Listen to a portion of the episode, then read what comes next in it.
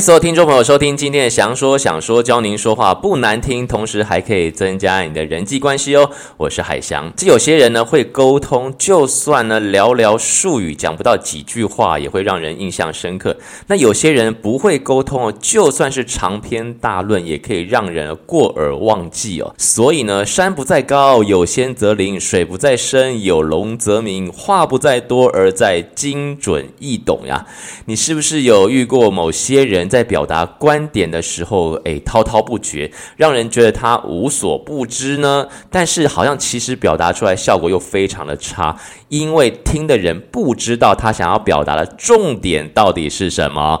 好的表达人呢，和差的表达的人呢，最大的差别呢，不是谁讲的多，谁讲的比较生动，也不是谁比较有激情、滔滔不绝，而是呢，谁可以简明扼要的表达观点，并且呢，让听的人呢。很好的理解。在进入今天的主题之前，简单的稍微帮大家复习一下上个星期所谈到如何学会说出真心话而又不会伤人。第一个，你要小心使用为什么。这个沟通的基本概念呢，是要先陈述事实，然后说出感受，再提出需求，也就是事实、感受、需求。那既然是事实的话，就必须要精准啦，最好不要带形容词或者是情绪的字眼，才不会因为听的人不同，解读成不同的意思。那为什么这个字呢，通常带有指责的意味，所以要尽量的避免。比方，为什么忘记交作业啊？为什么没有拿到这个案子啊？为什么升官的不是我呢？你讲了这些话之后呢，可能得到的答案都不是你爱听的。孩子可能会说呢，没有为什么啊。下属可能就会说呢，客户就是不做啦。老板可能会问你说，这个问题要问你自己哦。总之，问为什么不是一个好问题。但是如果把为字拿掉的话呢，改成用，诶，什么原因让你忘记交作业啦？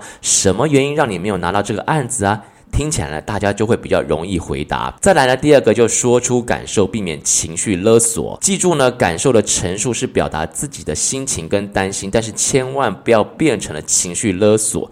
同学的妈妈聊到女儿交男朋友之后，跟男朋友出去约会都很晚回家，那这位妈妈呢，就直接告诉她女儿说：“如果啊，我变成神经病，都是你害的。每一次出门你电话都不接。”诶，这样的说法呢，就是一种情绪勒索，要求别人呢一定要照他的的方式来达到目的。这样做的话呢，只会让对方呢阳奉阴违，或者是呢这个、敷衍了事，又或者是呢会让这个关系上面变得压力超大。所以大家要注意。第三点呢，就是考虑清楚再开口。其实大家都期待打开天窗说亮话，还有人希望说呢这个说话不要拐弯抹角。事实上呢，在很多时候或很多的社交场合当中呢，直白的把这个。话呢，从嘴巴说出去哦，往往不是最好的表达方式，特别是在职场上面，要考虑清楚才开口，不能不经大脑就直接说出来了。第四点呢，就是善用你的反问句哦。如果你是真的不会说话，那么就多多练习用反问句来引导，让对方呢套入这种情况来发掘自己的问题。第五点呢，就是遇到谣言的时候，你要怎么回答呢？其实平淡的回答是哦，就快速的转移话题就好了。如果有人呢时常脱口说出带刺的话，代表他的心地不怎么好，要注意别接近他，也不要模仿这种人，不用回应他人对于自己的批判、半开玩笑的这种诽谤、重伤或者嘲弄等等，而且还要随时警惕自己哦。然后呢，赶快转移其他的话题。那遇到呢执着己见的人呢，回话的方式呢，你可以讲：诶，我虽然不同意你的看法，但是我可以认同你的心情。同样，如果说要委婉的拒绝对方的话呢，你也可以说出：我很了解。你的心情，不过或许还有其他方法，或者是说呢，我很了解你的心情，诶，我只是突然想到有其他的方法等等，这些呢，说话的技巧呢，就是呢，教你如何说出真心话而又不伤人的一些技巧，你学到了吗？这是上星期的，跟大家稍微复习一下。那说到这边呢，就稍微要提醒一下所有的听众朋友了，要是听完这个节目之后喜欢这个节目，而且觉得这个节目对你有帮助的话呢，赶快分享出去，也欢迎呢可以到。海翔的官方网站上面买几杯咖啡，triple w 点 j dream catcher 点在页面上面呢点击咖啡图像呢就可以买咖啡了。所以不论是一杯还是两杯，都是对节目最好的认证跟支持，还有鼓励哦。那之前没有听过一到三十五集的听众朋友，也可以到官网上面收听之前的精彩节目。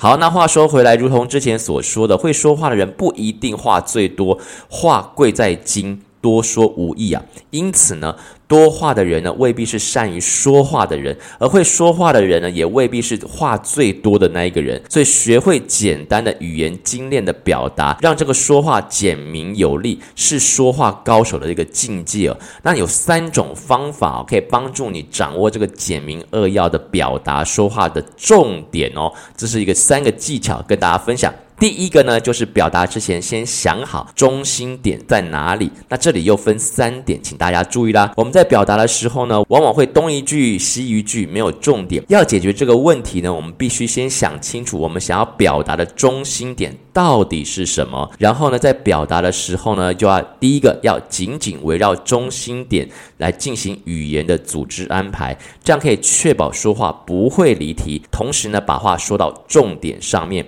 第二点呢，就是呢，平常对话当中，你可以常常问自己为什么？我是说常常问自己哦，问自己为什么？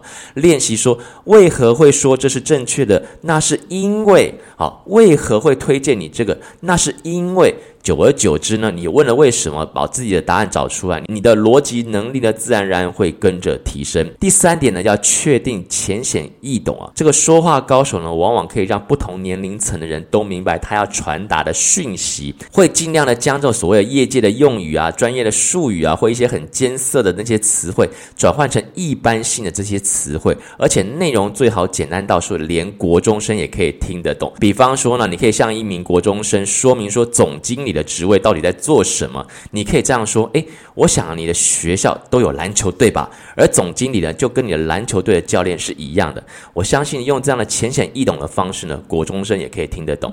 好，方法二呢，就是一个观念，不要说超过三点啊。很多成功人士呢，在说话的时候常常只说三点，这是因为三这个数字是一个魔术数字，非常的特殊，它包含了万物。比方说《易经》就讲了一生二。二二生三，三生万物。因此呢，三点的陈述方式呢，可以让观点更加的简洁明了。在表达观念的时候呢，只要简单的说明三点，就可以让听众明白核心观点到底是什么。而超过三点的话呢，可能会让听的人呢，会被冗长的话语所困扰哦。所以要记住这一点。方法三呢，就是把那些多余没有用的表达呢，给去除掉哦。如果你说话时喜欢侃侃而谈，但说的都是跟重点没有关系的内容，那别人听起来可能就会要瞌睡，连连打瞌睡了，因为他们根本就不想听。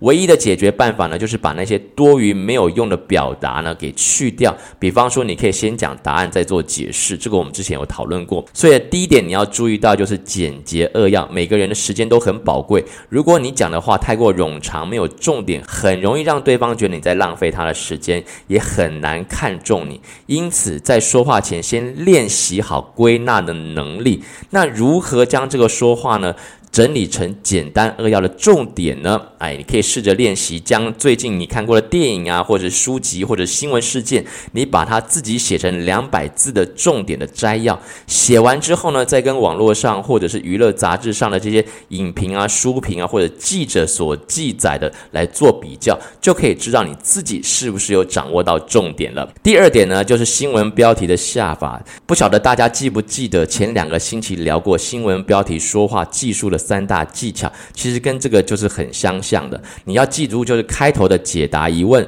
然后掌握先重后轻的原则，再来就加强说服力道，把话说得更好。在说话当中加入事实、统计、比较、个人经验等等来补强，那能让这个说话更具有真实性跟说服力。那充分运用这些技巧，你的说话呢就不会被当作是废话了。